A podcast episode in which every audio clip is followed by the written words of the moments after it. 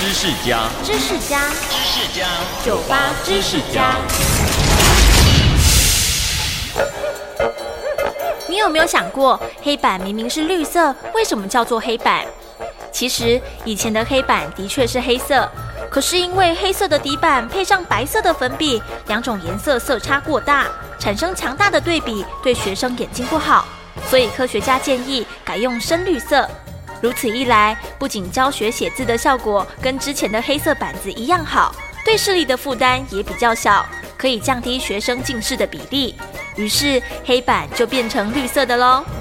收听酒吧知识家，让你知识多增加。